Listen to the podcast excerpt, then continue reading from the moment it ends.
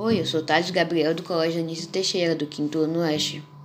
Hoje irei mostrar o podcast que eu fiz sobre a influência da publicidade infantil à alimentação da criança. A publicidade infantil tem muita influência sobre a alimentação das crianças. As empresas quebram regras e fazem propagandas que encantam as crianças e querem o produto só porque tem um personagem que a criança goste e os pais compram e a criança mal usam. A mesma coisa com a alimentação. As empresas botam nas propagandas produtos ultraprocessados que não fazem nenhum bem à saúde da criança, que come o alimento e pode causar alguns danos à saúde do corpo.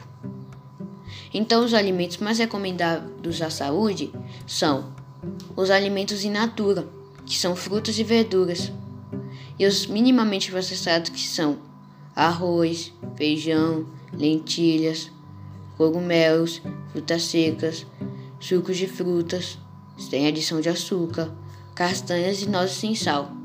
E tem os processados que não são não prejudicam tanto a saúde, mas também não faz tão bem à saúde.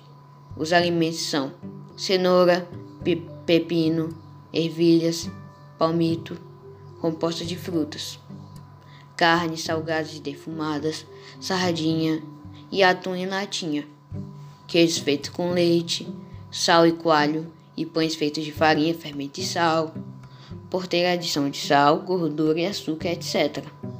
E as leis postas pelo governo, várias vezes as empresas nem ligam que essas leis existem e fazem as propagandas e aproveitam da fragilidade da criança e faz o comercial. Esse foi o meu podcast, espero que tenha gostado. Até a próxima!